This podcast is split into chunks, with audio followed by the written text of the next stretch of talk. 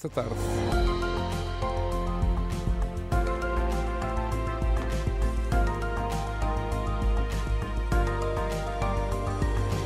As burlas estão a aumentar. Ainda esta semana foram detidas 12 pessoas por causa de um esquema que visava sobretudo estrangeiros a trabalhar em Portugal. Falamos dos conselhos agora da PSP para arrendar casa em segurança, mas afinal, Miguel, são assim tantas as burlas neste, neste setor? São uh, frequentes, eh, porque no ano passado, só para terem uma ideia, as burlas com arrendamento provocaram prejuízos superiores a 1 milhão e 750 mil euros e, eh, de acordo com a PSP, eh, é um tipo de crimes eh, que esteve sobretudo relacionado com casas de férias.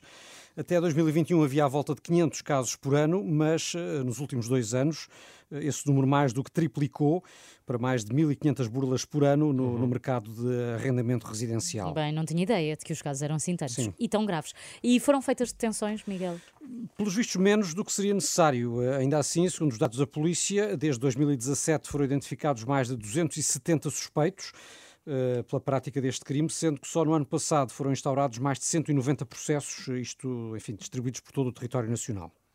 E que tipo de burlas, de que tipo de burlas é que estamos a falar? Ou seja, qual é o modus eh, operandi?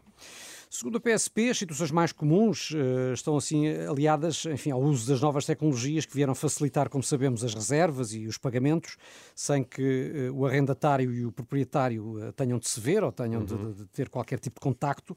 E, portanto, normalmente a pessoa identifica uma casa que interessa na internet ou nos classificados de jornais, negocia o valor do arrendamento através de e-mail ou telemóvel e depois é levada a fazer um pagamento, seja de um sinal ou do próprio valor da renda, por transferência bancária ou por intermédio de cheque ou mesmo o envio uhum. do dinheiro pelo correio. O mais comum nos casos de burla é que a casa uh, nem sequer exista ou que já hum. tenha sido arrendada a múltiplas vítimas. Há, há grupos que usam uh, até documentos de outras pessoas que também já caíram em burlas para uhum. levar o lesado a acreditar no, no negócio. E, hum. e também há casos em que recorrem a páginas falsas de plataformas internacionais de arrendamento de imóveis. E a vítima fica sem dinheiro e sem Sim. casa, não é? é?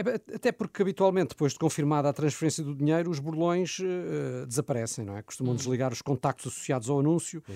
ou mantêm contactos evasivos com as vítimas que vão adiando a situação e, por vezes, no caso, sobretudo de burlas com casas de férias, as vítimas só quando chegam ao destino é que percebem que foram que enganadas. E como é que se evitam então estas burlas? Vamos lá aos conselhos da, da PSP. O que é que é recomendado? A PSP aconselha, primeiro, o recurso a sites de jornais ou empresas de classificados que garantam a veracidade dos anúncios.